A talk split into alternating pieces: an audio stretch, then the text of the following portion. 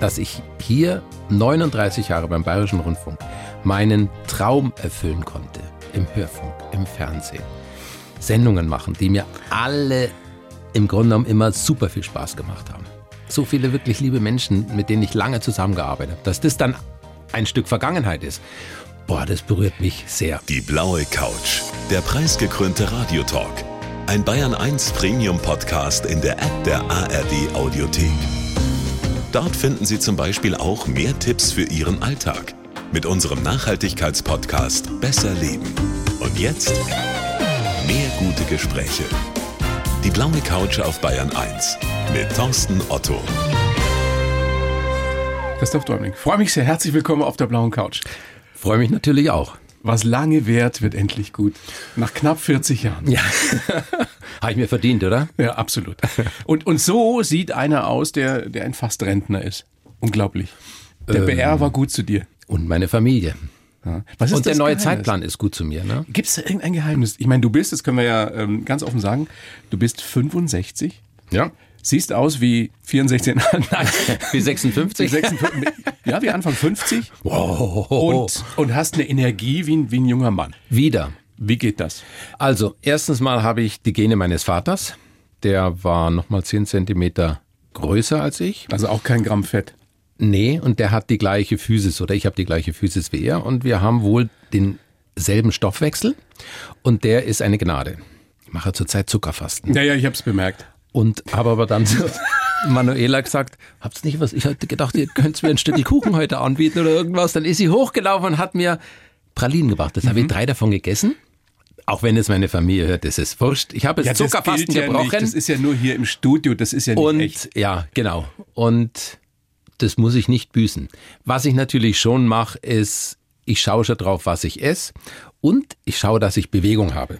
Du das machst Yoga, gell? Ich mache Yoga, fast jeden Morgen. Fast jeden Morgen. Also es ist also eine Mischung aus Yoga, Gymnastik, Stretching, Dehnen.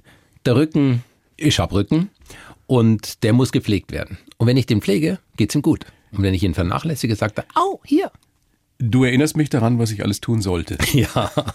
Und es ist vor allem, wenn du das morgens machst, das ist, dauert so 20, 25 Minuten. Du fühlst dich natürlich Weltklasse. Heute früh habe ich es gemacht. Aber es muss erstmal zur Routine werden. Es ja. muss eine Gewohnheit werden, wie ja. Zähneputzen. Dann ja. funktioniert das. Du hast ja bei uns, bei Bayern 1 hast du schon aufgehört 2021. Ja, Dezember, 17. Dezember. So. Und jetzt, nach knapp 40 Jahren, hörst du nächsten Freitag, da hast du deine letzte Abendschau im BR Fernsehen, hörst du auf. Wie sentimental bist du gerade? Ah, brutal. Das ist ganz schlimm. Also alle, die Augen- und Ohrenzeuge waren bei meiner letzten Sendung am 17. Dezember 19, 2021, 1900 nicht ganz. 1921. Das war ja noch vorher. Vorm Krieg. Das wollte ich nie sagen, genau dieses Wort wollte ich nie sagen. Also, ich habe geheult wie ein Schloss und auch während der Sendung. Das war ja ganz, also solange, wenn das Mikrofon aus war, ging es dahin. Aber das ist ja jetzt schon wieder ein bisschen her. Ja, aber ich merke, wie genau die gleichen Gefühle jetzt schon wiederkommen und noch mehr. Also ich weiß nicht, was da los ist. Ich kann es mir nur so erklären. Es ist einfach ein ganz elementarer Bestandteil meines Lebens und das sind ja, du sagst immer fast 40 Jahre, es sind 40 superglückliche Jahre. Dass ich hier 39 Jahre beim Bayerischen Rundfunk meinen Traum erfüllen konnte im Hörfunk, im Fernsehen, Sendungen machen, die mir alle im Grunde genommen immer super viel Spaß gemacht haben. So viele wirklich liebe Menschen, mit denen ich lange zusammengearbeitet habe, dass das dann ein Stück Vergangenheit ist. Boah, das berührt mich sehr. Weißt du, was das Schöne ist, dass ich dir jedes Wort glaube, Christoph? Ich hoffe. Du bist einer der ganz, Du bist einer der ganz wenigen Kollegen oder Kolleginnen, die sowas herrlich Uneitles haben, die auch so eine Zufriedenheit ausstrahlen. Und ich habe jetzt in der Vorbereitung auch nochmal rumgefragt. Du triffst niemanden, der irgendwie was Böses, und ich würde das sagen jetzt an mhm. dieser Stelle, der irgendwas Böses über Christoph Däumling sagt. Die sagen alle, wie schade, dass der jetzt dann endgültig weg ist. Und den Hörern, Hörern, Zuschauern, Zuschauerinnen geht's ja ganz genauso. Das ist wirklich was Besonderes. Also ich will jetzt nicht Honig um, ums Maul schmieren, aber das ist so, Christoph. Ich spüre das, ich spüre viel davon, ja. Aber ich bin mir ganz sicher, es gibt Kollegen, die denken das nicht. Die denken vielleicht was anderes. Die sind Sag aber mal jemand. höflich. Sag mal. Nein, ich, ich glaube schon, dass man Arbeit ist ja Arbeit. Hat ja was mit Liefern und Leisten zu tun. Glauben und, ja viele nicht, dass wir hier arbeiten. Ja, nein, nein, nein das ist schon. Und äh, da wird, da fällt ja auch mal ein etwas zackigeres Wort. Da muss ja auch geliefert werden, es muss auch zugearbeitet werden. Und ich glaube, dass ich, es gibt einige Situationen, wo ich Menschen mich im Ton gegenüber vergriffen habe, wo ich nicht geduldig war. Ich bin ein sehr ungeduldiger Mensch. Und die denken dann auch, ja, ja, ja, der Däumling, jetzt lässt er sich hier feiern. Also mir ist sehr wohl bewusst, dass das nicht alles immer in tausendprozentiger Harmonie abgelaufen ist, aber ich hoffe, dass man danach wieder miteinander einen Weg gefunden hat. Also, wenn das nicht immer so war, dann hättest du, oder beziehungsweise du hättest ja auch nicht alles das erreicht, was du erreicht hast, wenn du immer nur kuschelig ja, ja. und äh, plüschig gewesen wärst. Jetzt haben wir uns ein bisschen warm gequatscht, Christoph. Jetzt legen wir los. Okay. Ja? Mit unserem Fragebogen in dieser kleinen Show. Kurze Fragen an dich und die bitte um kurze Antworten. Und wenn es geht, eine kurze Begründung, wenn nötig. Mm. Beruf. Mm, ja. Beruf, Industriekaufmann. Geisteszustand. Wach. Wo wärst du jetzt am allerliebsten? Auf der blauen Couch. Na, wo wäre ich am Sag allerliebsten? Auf einer Massagebank, weißt du? Und so eine 90-minütige Thai-Massage, wo es so wegbeamst. Das könnte man danach machen? Wird Ich bin dunkel dabei. draußen. Aber ich kann dich leider nicht massieren. Oh, da finden wir schon jemand. Lieblingsort auf der Welt. Berchtesgaden. Was würdest du mit der eine Million Euro anstellen, die ich dir jetzt dann nachher als, als deine Gage für dieses kleine Gespräch gebe? Da ist jetzt ein Fehler im Satz. Kriege ich's oder kriege ich's nicht? Konjunktiv. Ja, oder? Was ich mit der Million machen würde. Öffentlich-rechtlich, Christoph, du weißt doch. Ja. Ähm, nix. Ich würde es aufheben, anlegen und schauen, dass meine Kinder, unsere Kinder, die Chance haben, gute Ausbildung zu machen, ohne bis um drei Uhr früh irgendwo in, einem, in der Disco arbeiten zu müssen, um ihre Bude zu bezahlen. Also sie da zu unterstützen, da, das kann man mit Geld gut machen. Würdest du Studium, spenden? Würdest du, ich weiß, du bist sozial sehr engagiert. ganz bestimmt. Für Schulkinder? Schulkinder? Ganz ja, das ist äh, Spiffikus, heißt diese Hausaufgaben- und Lernhilfe. Das ist an der Grundschule, wo unsere Kinder waren. Mein Sohn gerade noch ist in der vierten Klasse, ist eine, äh, ein gemeinnütziger Verein. Und da haben sich mal Eltern zusammengetan, den gegründet. Und die kümmern sich um die Hausaufgaben und Lernbetreuung von sozial benachteiligten Kindern, meistens mit Migrationshintergrund, dass die nicht schon in der Grundschule durchs Netz fallen, dass die die Chance haben, weil die Eltern nicht gut Deutsch sprechen oder es einfach nicht drauf haben, den Kindern bei den Hausaufgaben zu helfen, dass die das schaffen und nicht so früh schon in der ersten, zweiten Klasse den Anschluss verlieren. Tolle Und Geschichte. die haben immer Finanzprobleme. Und äh, da, da, Die könnt- da könnten die Million gut gebrauchen. ein Teil davon. Christoph, wir sind ja mittendrin in unserem kurzen ähm, Bayern 1 Fragebogen. Gibt es eine Frage, die ich dir stellen könnte, die so impertinent, so unverschämt ist, dass du aufstehen würdest und, und das Studio verlassen? Wüsste nicht, was das wäre. Wenn sie jetzt kommt, probier's mal. Also, Nein, ich habe ja nicht das gespannt. Interesse, dass du hier Na, äh, abhaust. Was? Aber ist dir das schon mal passiert? Dass du sowas Blödes gefragt worden bist, dass du gedacht hast, jetzt reicht's mir? Gefragt nicht. Mir hat mal äh, ein ganz in den Anfangsjahren des BR-Fernsehens, wo ich, als ich moderiert habe und auch Filme gemacht habe, hat mir ein Kollege, ein ganz arrivierter Kameramann, der ein Korrespondent, der da Filme gemacht hat, da hatte ich mir die Haare mal so stoppelt so zu kurz geschnitten. Und dann haben wir uns irgendwo getroffen und da hat er gesagt, ja, du mit deinem KZ-Schnitt. Wow. Und da habe ich mir gedacht, erstens ist der Vergleich ganz, ganz daneben. Sagt man nicht. Das war Mitte der 80er Ja, Jahre. saudämlich. Und zweitens, was wäre, wenn ich krank gewesen bin und die Haare gerade wieder wachsen? Und da habe ich mir gedacht, das war ein ganz arrivierter, ganz, auch ein Herr. Da habe ich mir gedacht, voll daneben, da will ich mal schön aufpassen, dass mir sowas nicht passiert. Hast du nichts gesagt? Nein. Mir, mir hat's richtig die Sprache verschlagen. Ich war. Nächste Frage in unserem kurzen Fragebogen. Wir stellen uns vor, Gott ist hier bei uns im Studio. Du darfst ihm eine Frage stellen. Welche ist das?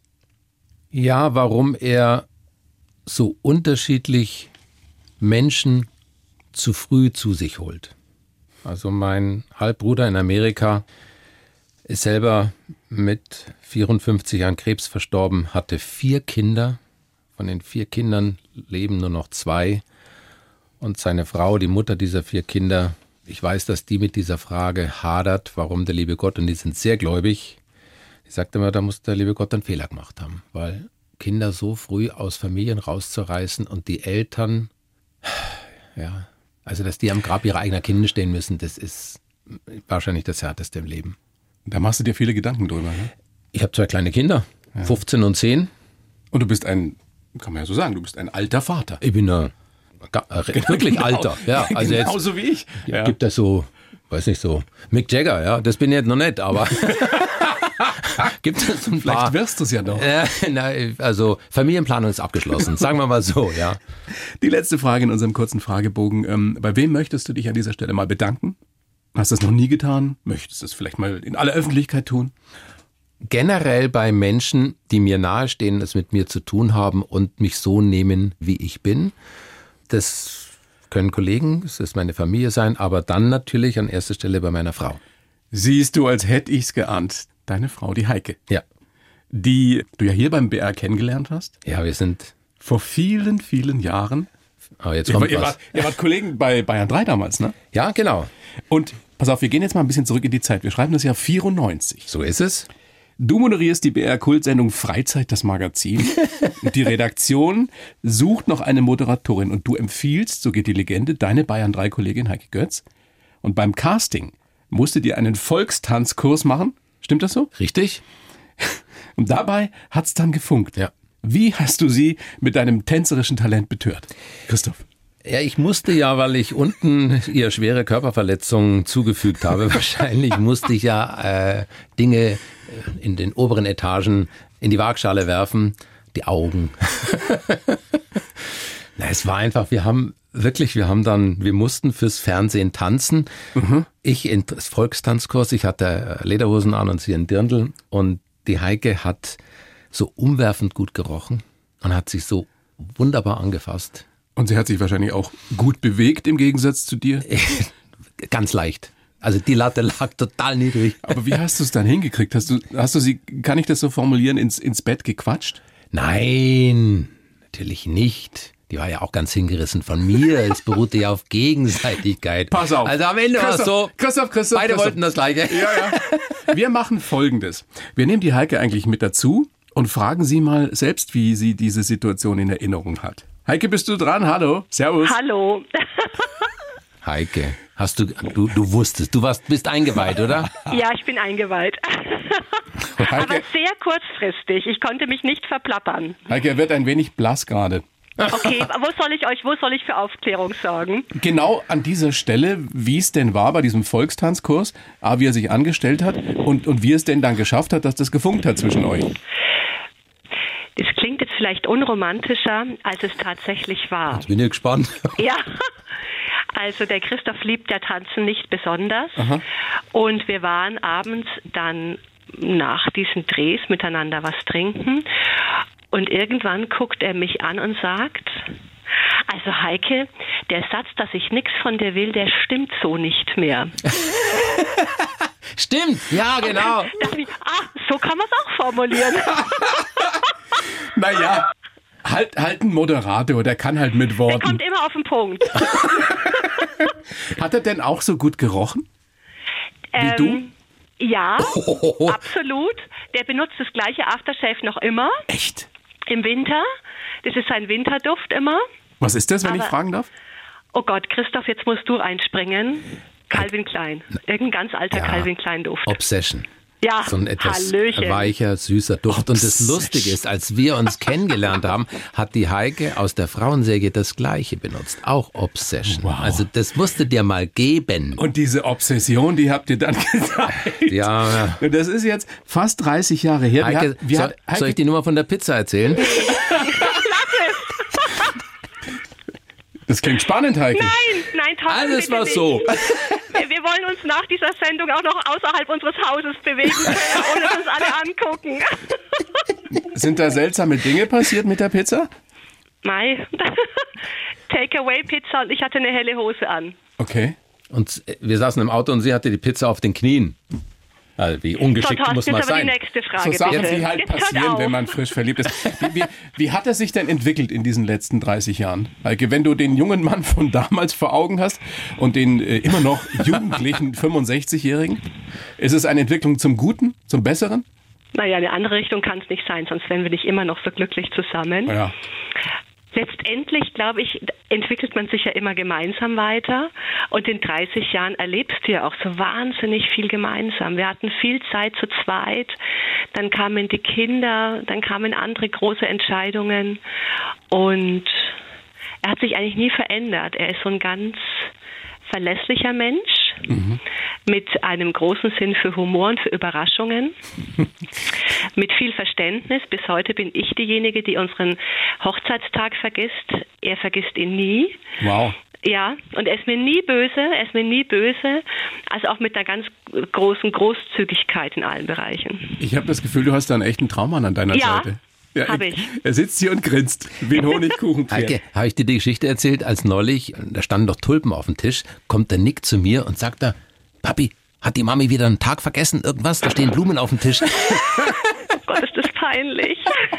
ja, so ist es. Ich schlage vor, um euch beide ja, wie ihr so miteinander funktioniert und interagiert, euch ein bisschen besser kennenzulernen, machen wir ein kleines Fragendoppel. Ich beginne Sätze und äh, ihr vervollständigt den jeweils für den anderen, ja? Also, okay. wir fangen an mit dir, Heike. Mit Christoph kann ich am besten. Lachen. Mit Heike kann ich am besten. Lachen. ich habe überlegt, ob es was anderes gibt, aber es ist wirklich so dominant. Mhm. Mit Christoph kann ich überhaupt nicht. Oh Gott. Ähm spazieren gehen. Stimmt. Er hasst spazieren gehen. ich auch. Und wenn ich losgehe, muss ich gleich aufs Klo. Bin, bin keine 200 Meter weg, sage ich, oh, entschuldige. Jetzt kommt die Frage an mich, oder? Christoph, ja, mit Heike kann ich überhaupt nicht. Streiten. Mit dieser Macke gehe ich ihm ab und zu auf die Nerven, Heike. Unordnung. Christoph, mit welcher Macke gehst du, Heike, auf die Nerven? Ordnung. Ist das so bei euch? Ja, du bist der Ordentliche? Ja. Und sie die Chaos Queen? Ja. Furchtbar. Zuletzt gestritten haben wir über, Heike. Zuletzt gestritten haben wir über. Also mir fällt nichts ein, Heike. Ihr doch, ich habe was liegen gelassen doch neulich und habe dich damit genervt. Aber gestritten?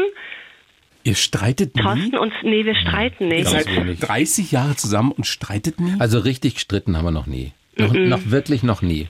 Und wenn, dann geht es um so Kleinigkeiten wie, dass, dass Heike irgendwo was liegen lässt und du der Ordnungsman bist? Das ist Wurzeln schlägt. Ja, Na, ich denke jetzt wirklich nach. Nee, Thorsten, wir streiten wirklich ihr, nicht. Ihr wisst, ihr seid im Radio, ihr müsst ehrlich ja. sein. Das gibt's ja, ja, doch gar nicht. Das ist, also ich habe das noch nie erlebt. Äh, es gibt sicherlich Dinge, die nerven und die wären mal ein Streit wert oder da könnte man jetzt auch streiten.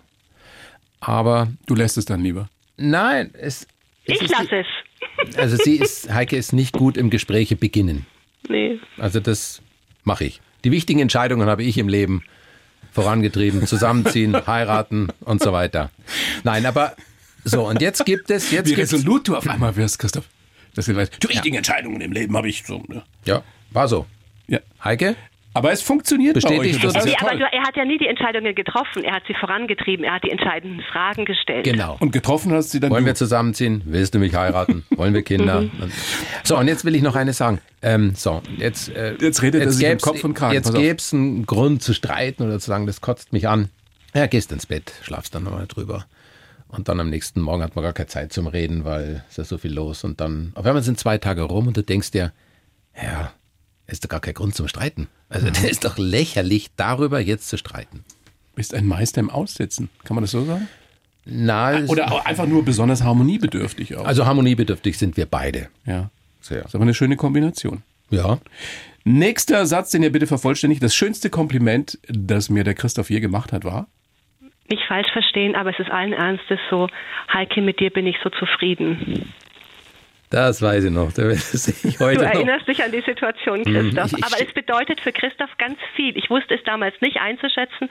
Heute weiß ich, was er damit gemeint hat. Das ist für dich das Höchste, ne? Zufriedenheit. Zufriedenheit, ja. Es gibt für mich keine Steigerung von Zufriedensein. Ja.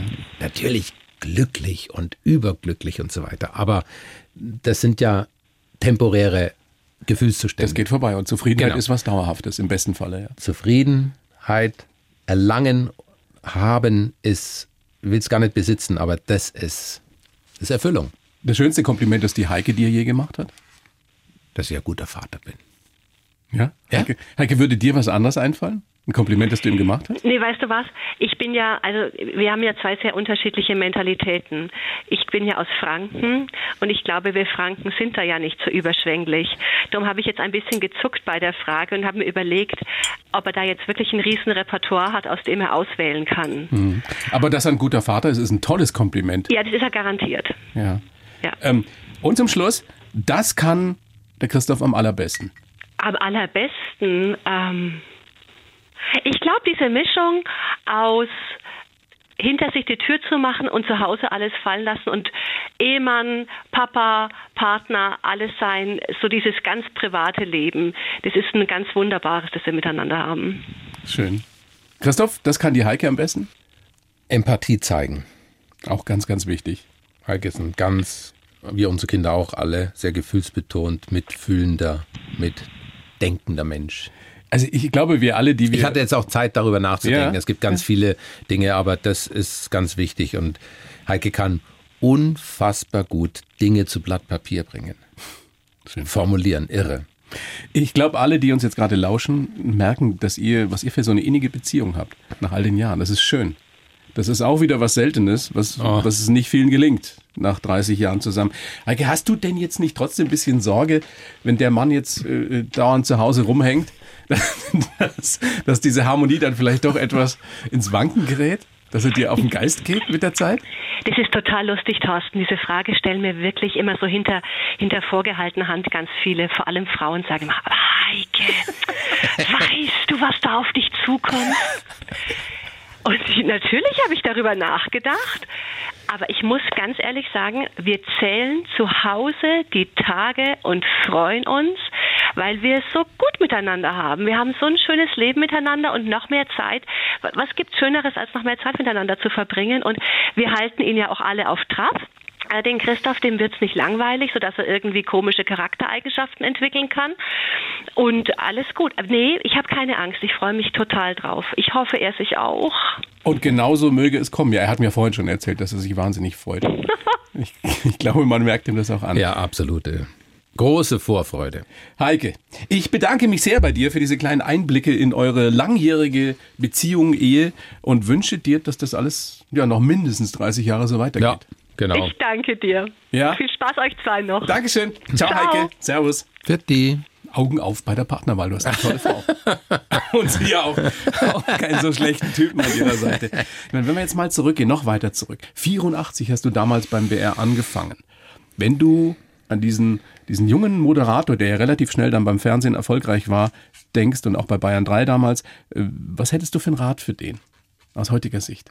ja, folge deinem Herzen und den Wünschen und den Träumen. Also sie zu verwirklichen, zumindest zu versuchen, ist extrem wichtig. Ich habe ja Industriekaufmann gelernt und war in dem Beruf nicht glücklich. Ganz im Gegenteil. Und ich hatte zum Glück meine Geschwister, insbesondere meinen Bruder und meine Schwester, die mich, als ich wirklich auf dem Tiefpunkt war, weil ich so unglücklich war in meinem Job, darin bestärkt haben, den Job zu lassen und zu versuchen, diesen Traum Sportreporter zu werden. Das war dein Lebenstraum. Das, ja, das war der absolute Lebenstraum. Wieso Entweder Fußballer oder Sportreporter. Wieso hat das eigentlich nicht geklappt oder wieso hast du es nicht verfolgt? Ich meine, du hast äh, Sportsendungen moderiert, heute im Stadion fast 500 Mal. Warum hast du nie probiert als Sportreporter? Also probiert habe ich's. Ja. Ja. Ähm, wie gesagt, ermuntert und ermutigt durch meine Geschwister habe ich dann da, da Probereportagen gemacht beim Sportfunk. Das war wahrscheinlich ganz okay, aber richtig gut war es wahrscheinlich nicht. Ich bin da äh, wohl an meine Grenzen gestoßen oder war nicht so, dass die Leute gesagt haben, oh, das ist einer. Und das war hier im Haus. Und äh, da hatte ich so mal das erste Mal so bei der Probereportagen hatte ich das Mikrofon in der Hand und gedacht, das ist es, gell? Und dann habe ich mir gedacht, wie kann ich meine Voraussetzungen verbessern und habe mich halt um Sprache, Stimmbildung und dergleichen gekümmert und habe eine Sprecherausbildung gemacht, eine private für mich. Dann hat es ja geklappt beim Fernsehen zuerst. Ich war ja zuerst beim Fernsehen und bin dann zum Sport gekommen, beziehungsweise zum Funk gekommen und dann Bayern 1 neu 1996 zu heute im Stadion. Also es hat schon es hat dann noch zwölf Jahre gedauert, bis ich dort war, wo ich ursprünglich mal hin wollte. Der Rat lautet, versuche das zu verwirklichen, wovon du träumst. Suche dir jemand, der dich darin unterstützt. Und wenn es nicht klappt, ist okay. Aber es nicht versucht zu haben, das ist nicht akzeptabel. Das ist auch das, was, was mir gerade ältere Leute immer wieder berichten. Ähm, du wirst in deinem Leben nicht das bereuen, was du probiert hast und wo du vielleicht gescheitert bist, sondern du wirst genau das bereuen, was du nicht probiert was du hast. gar nicht probiert hast, ja. ja. Christoph, ich freue mich sehr, dass du da bist. Ich schreibe ja für jeden Gast einen Lebenslauf. Habe ich natürlich auch für dich versucht. Mhm. Wir sind spät dran, aber das macht überhaupt nichts. Wir haben uns richtig schön verquatscht. Den gebe ich dir jetzt. Du liest ihn bitte vor und sagst mir dann danach, ob du den so unterschreiben ja. kannst. Schicke Lesebrille. Ja, dazu muss ich sagen, also das habe ich schon jahrelang gesagt, wenn ich bei Manuskripten bei Schriftgröße 20 angekommen bin, dann, dann ist Zeit aufzuhören. Aber das ist 16. Das ja, nicht. Aber mit Brille geht's natürlich, aber ohne Brille, warte mal probieren. So, so also da müssen die Arme ganz lang werden. Aber, also lange Rede, kurzer Sinn. Ich habe gesagt, also wenn ich mal bei Manuskripten bei Schriftgröße 20 ankomme, dann ist es Zeit aufzuhören. Und beim Fernsehen bin ich bei Schriftgröße 20. Und so. es passt. Bitteschön. Christoph. Lebenslauf. Ich heiße Christoph Däumling und bin ein Spätentwickler. Das ging schon in der Schule los und hat sich im Beruf und auch in der Liebe bestätigt. Aber auch der legendäre Klaus Kinski hat vor vielen Jahren erkannt, aus dir wird mal was. Besonders geprägt haben mich meine goldene Kindheit im Münchner Hinterhof, meine schwierige Schulzeit und der Zivildienst im Krankenhaus. Ich bin sehr dankbar, dass ich fast 40 Jahre meine Leidenschaft im Radio und Fernsehen ausleben durfte. 25 Jahre lang habe ich auf Bayern 1 moderiert, allein 500 Mal heute im Stadion und nächsten Freitag mache ich dann auch Schluss bei der Abendschau.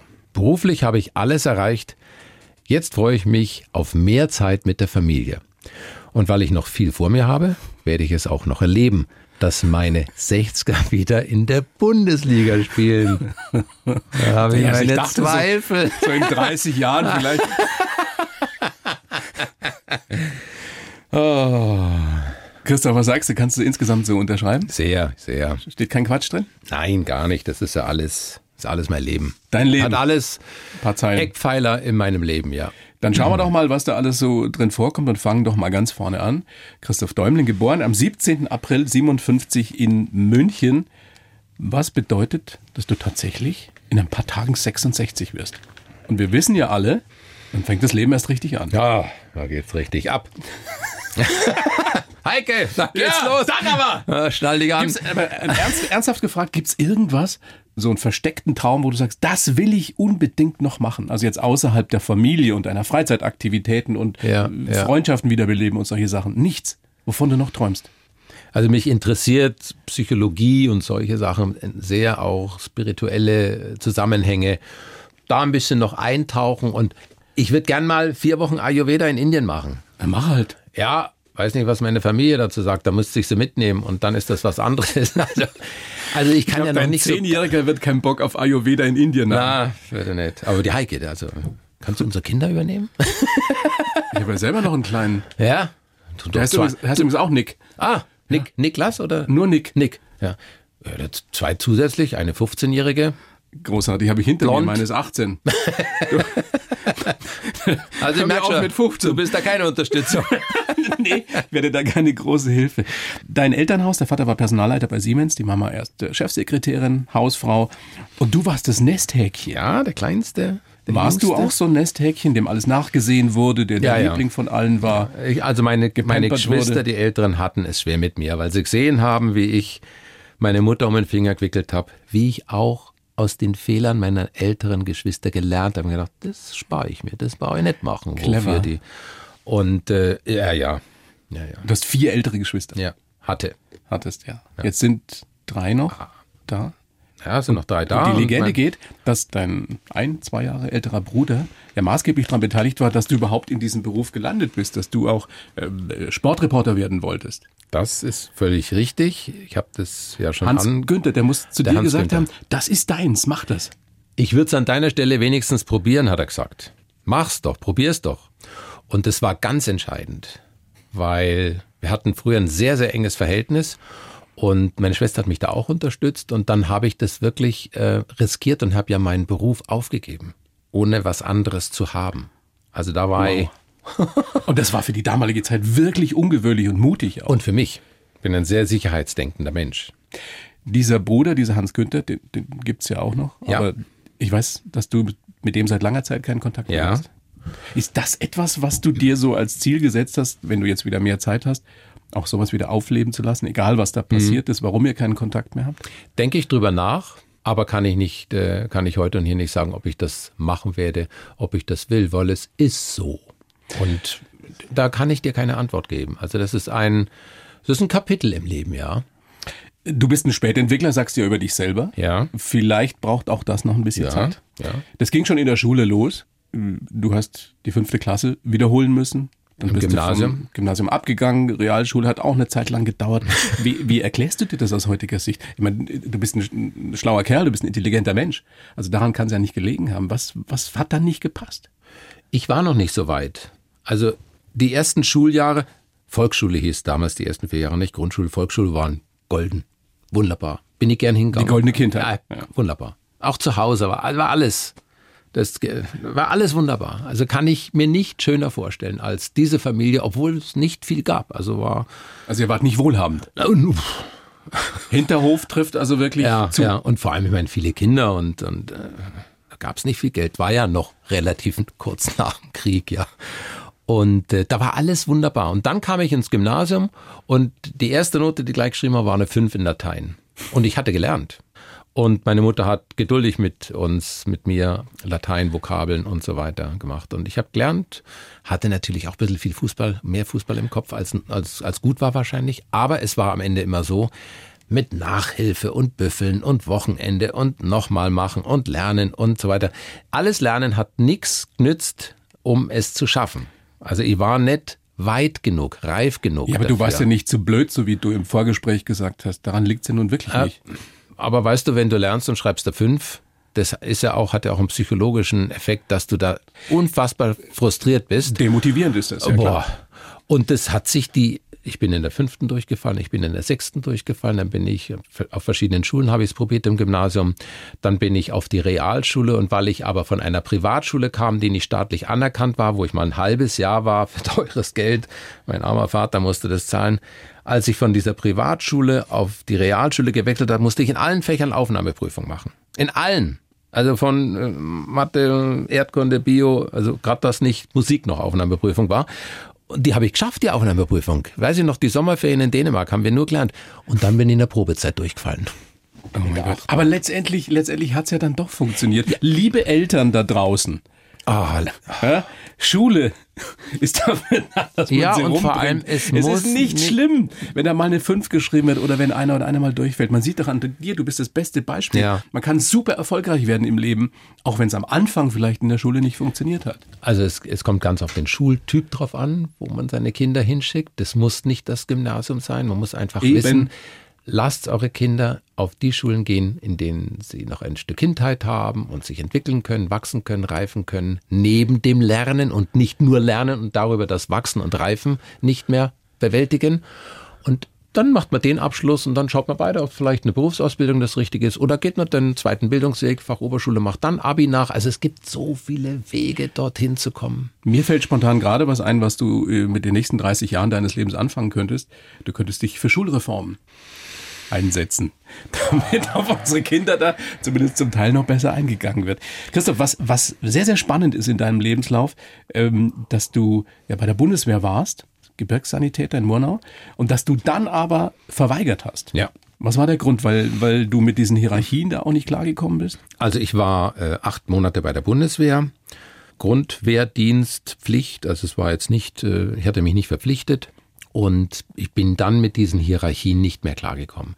Das ähm, ist, ja. Äh, es war wirklich Gebirgssanitäter. Wir sind in den Bergen rumgespringen, wir haben äh, Verbände anlegen gelernt und so weiter, war auch okay und früh aufstehen war ich von zu Hause gewohnt. Also und Disziplin und äh, korrekt sein, das war für mich überhaupt kein Problem, weil ich aus einem preußisch geprägten Elternhaus komme. Also wir sind zu Hause nicht stramm gestanden, aber wir waren sehr gut erzogen. Disziplin. Absolut. Gute Manieren. Absolut. Kinderstube. Also das brauchtest du nicht lernen. Nein, das brauchte ich nicht lernen. Das, das habe ich auch viel gemacht. Leerlauf auch? Es waren Leute, die dich, bei der Bundeswehr sagt man, gefickt haben. Ja, also die dich das einfach. hast du so erlebt, ja, dass ja, es richtig drangsaliert wurde. Samstag Stuben reinigen. Ja, bevor du nach Hause fahren darfst, Samstagmittag. Da haben wir die Bude gewienert in unserer Stube, die sieben, acht Leute, die da waren. Und dann kommt einer rein von diesen Hans Wursten, also intellektuell jetzt nicht gerade die Überflieger. Auch da gibt es solche. Nimmt solche, seine ne? Mütze ab, kniet sich hin und wischt mit der Mütze unterm Bett. Hängen natürlich ein paar Staubfussel dran, sagt er. Nachreinigen. Dann wischst du den Boden und machst nochmal und so weiter. Dann kommt er eine halbe Stunde später wieder an, zieht sich einen weißen Handschuh an wie Kellner und geht über irgendeine Türkante oben. Ist natürlich auch Staub drauf. Nochmal nachreinigen. Das ist unnötig. Ich weiß nicht, ob es das heute noch gibt, aber damals war es so. Und das hat mich in Summe, und da gab es viele Situationen, dazu gebracht zu sagen, ich verweigere nicht den Kriegsdienst, sondern ich verweigere diese Art von Dienst. Und wenn es mal hart auf hart kommt und solche Leute mir dann sagen, was ich zu tun habe, dann gnade dir Gott. Dazu wird es hoffentlich nie kommen. Christoph, du hast ja dann deinen Zivildienst rechts der Isar im Krankenhaus, im Klinikum abgeleistet Ja. und hast gesagt, das hat dich sehr geprägt. Weil du Weil ich im Bettenbahnhof gearbeitet habe. Ja, schöne Arbeit eigentlich, also nichts Schlimmes, kein Pflegedienst, ja, musstest nicht irgendwelche Leute waschen, putzen und so weiter. Nein, du warst mit Betten beschäftigt, aber hast die auf die verschiedenen Stationen gefahren. Du hast die sauberen Betten auf die Stationen gefahren und hast die schmutzigen Betten in den Bettenbahnhof zum Reinigen und Desinfizieren und so gebracht. Das heißt, du hast viel Leid gesehen. Ich war auf allen Stationen und da kriegst du einiges zu sehen, wo du dir danach denkst, also eigentlich sollte man nicht rauchen, weil wenn du da durch die Raucherstation gegangen bist, dann hast du die Beinamputierten gesehen, wie sie dann doch wieder irgendwo rauchen oder die Spucknäpfe stehen am Boden, wo sie abhusten. Boah. Oder du gehst auf der Kinderstation und siehst da halt die zwölfjährigen Kinder ohne Haare, die gerade eine Chemotherapie machen, hinter sich haben und gucken dich mit leeren Augen an. Eieiei. Also ich bin mir ganz sicher, wer sowas gemacht hat, der hat eine Menge gelernt fürs Leben und weiß halt auch umso mehr zu schätzen, was wir für einen großartigen Beruf haben, Ja. wo es nicht um Leben und Tod geht, Ja. wo wir Menschen informieren, unterhalten können. Ja. Du hast, wir können nicht alle Sendungen aufzählen, die du jemals gemacht hast. Das sind so so viele im Fernsehen und im Radio.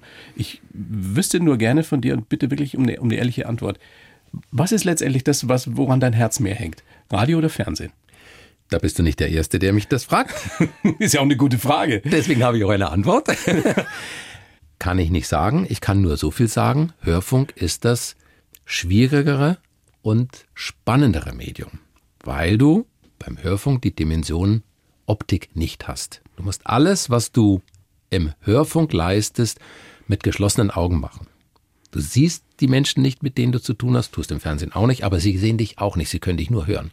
Und alles, was du ihnen vermittelst, musst du ihnen über die Stimme, über die Sprache und dergleichen vermitteln. Was ist dir denn leichter gefallen, Radio oder Fernsehen? Mir ist es erst sehr spät bewusst geworden, dass Radio das schwierigere Medium ist. Fernsehen ist eigentlich leichter. Er stellt sich halt hin oder setzt sich hin, siehst gut aus, ne? Christoph? Und lächelst. Und lächelt. Ja, es ist wirklich Ist es so. so einfach? Also es ist wirklich so einfach. Also es ist ja, du schaust die Leute an und dann machst du, kann man jetzt nicht sehen, aber ich habe Schauen an. einfach Ja, angeknipst. der sympathische Herr Däumling. Ja, und dann schaust du in die Kamera, das ist ja auch nur ein schwarzes Loch, aber du lächelst. Und zwar nicht nur mit den Lippen, mit dem Mund, sondern mit den Augen. Ist das nicht frustrierend, wenn man dann auch Feedback kriegt, das sich nicht auf den Inhalt bezieht, sondern darauf, äh, dass die Krawatte mal wieder schief saß oder was hatten Sie da denn für ein Hemd an? Oder heute sahen Sie aber wieder besonders gut frisiert aus. Nein, das ist den Menschen wichtig. Und wenn es ihnen wichtig ist und sie müssen das zum Ausdruck bringen, ist es doch gut, wenn sie es können. Das ist doch wunderbar, wenn die sich da echauffieren oder, oder sie machen ja auch Komplimente umgekehrt. Ist ja auch schön. Du hast was unglaublich Verbindliches. Ich glaube, das ist auch so eine Voraussetzung, um gerade als Fernsehmoderator über viele Jahre gut anzukommen. Du bist sehr diplomatisch. Ja, Gibt es denn die Momente bei dir, wo du dich richtig echauffierst? Worüber kannst du dich so richtig aufregen? Oh. Also da, wenn ich nachher nach Hause fahre, gibt es bestimmt im Straßenverkehr drei Szenen. Da gehe ich nicht mehr hin. Na, da, da, da, also, Jetzt also gestern hat mich einer überholt. Ich fahre. Ich hatte überhaupt keine Eile, ich fahre mit dem Auto. Und da kommt einer und ich merke schon, wie der kommt, der hat's ganz eilig. Und dann habe ich gedacht, dann überhol halt. Dann hat er auch überholt, weil es war zweispurige Fahrt. Das war ein Bluttransport angeblich, aber da saß einer drin, der, ich glaube, der fuhr eher nach Hause. Und dann hat er mich überholt. Links, ich ganz, ich, rechte Spur, ganz normal. Dann ist er aber hinter einem Bus äh, auf der langsamen Spur geworden. Und ich bin dann ganz gemütlich vorbeigefahren. Dann ist er hinter mir auf die rechte Spur gewechselt, hat mich rechts überholt. Und dann, also das war, der, der war wie von Sinn. Sowas regt dich auf. Und dann hat er, irgendwann hat er angefangen, mich aufzuregen. Und dann habe ich ihn beim nächsten Mal nicht mehr überholen lassen. Aber du schreist ja nicht rum im Auto oder so. Doch, doch, Fluchst doch. Vor dich hin. boah, aber Ist ja wunderbar. Passiert ja nichts. Kannst du mal so richtig die Stimmbänder reizen. Ja, also das. Das gibt schon auch. Und um das noch ins Ernsthafte zu bringen, äh, was ich nicht mag, ist, in unserem Job oder generell in der Arbeit hat jeder seine Aufgabe. Und wenn jemand seine Aufgabe nicht macht und davon ausgeht, dass du, weil du gut bist, weil du es kannst, weil du es gerne machst, diese Aufgabe mit übernimmst und der macht immer weniger, da werde ich narrisch. Weil wenn jemand zuarbeitet, hat er seine Aufgabe zu machen. Und das erwarte ich dann auch. Also einen Gerechtigkeitssinn hast du auch. Ja. Der nicht nur dich selbst betrifft, sondern. Na, soll andere, jeder seine Arbeit machen. Ich bin auch gern bereit, mehr zu machen, aber nicht, um den anderen zu entlasten, der sich dann auch dran gewöhnt und zurücklehnt und sagt, "Ha, der, der, der Däumling macht's schon. Also was klar ist, offensichtlich ist auch jetzt wieder nach, nach diesem unserem Gespräch, du bist ein sehr zufriedener Mensch, der wirklich mit sich, habe ich das Gefühl, so weitestgehend im Reinen ist. Ja. Hattest du nie die, die Idee, so da müsste doch noch was Großes kommen, so die große Samstagabendshow im Fernsehen? Bin sehr heimatverbunden, sehr bodenständig, habe ich gesagt, bin ja auch Nesthocker in gewisser Weise, ja. Und ich hatte mal in den 90er Jahren Anruf von Thomas, Sat1-Chef damals, und der hat mir also am Telefon erzählt, welche Karriere ich machen kann. Und ich habe noch im Gespräch gesagt, das mag ich nicht. Also der hat mir bei Sat1 das und das und diese Möglichkeiten. Und dann habe ich gemerkt, ich müsste aus der Wohnung raus, in der ich mich so sauwohl fühle. Ich müsste von München weg, wo ich so gern bin. Ich müsste ganz viele Menschen, die ich jetzt gerade erst kennenlerne und den Job, den ich lieben lerne, müsste ich aufgeben. Und das war, nein, wollte ich nicht.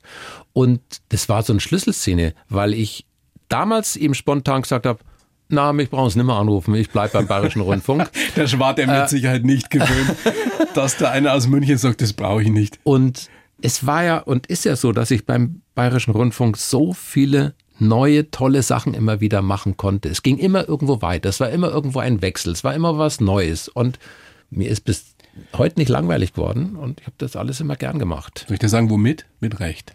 Mit Recht hast du diese Karriere gemacht, Christoph.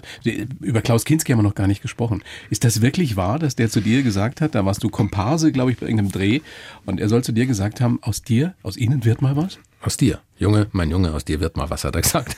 Es war, ich habe bei. Das heißt was oder es hat was geheißen, du. Das war bevor ich zum BR kam. Da habe ich bei der Bavaria gejobbt, musste Geld verdienen und äh, war Fahrer, habe als Fahrer dort gearbeitet bei einer Produktion. Little Drummer Girl hieß der Film, amerikanische Filmproduktion mit Diane Keaton, Wow. die ich auch mal Oh, gefahren habe. tolle Frau. Äh, Und, bei, und dann gab es so einen Requisitenverkauf, da habe ich ein T-Shirt von der gekauft. Das hat sie getragen. Ich sage dir. Auf alle Fälle ähm, war ein Nachtdreh bei München und äh, Klaus Kinski hat in dem Film mitgespielt, aber der, der war am Set nie zu sehen. Ich meine, ich war sowieso wenig am Set, ich habe nur Zubringerdienste geleistet. Und dann bin ich dann nachts hin, da war ein Nachtdreh und da ist immer viele Wartezeit und es war kalt und dann durften wir auch in das Haus, in dem gedreht war, also wir, die, die Fahrer und die, die Hiwis. Und äh, ich habe mir dann so angeschaut, was da so gerade so abgeht und Scheinwerferkameras und Licht und so. Und da bin ich mal in den ersten Stock und da steht Klaus Kinski. Schaut mich an, so auf die Entfernung, wie Also wir für die wenigen, die ihn nicht kennen, Klaus legendärer Schauspieler, Aus, Ausrasterkönig, Ja, der ausgeflippt Aber- sein muss, wie man sich es gar nicht vorstellen kann. ja. Ein großer, arrivierter Schauspieler.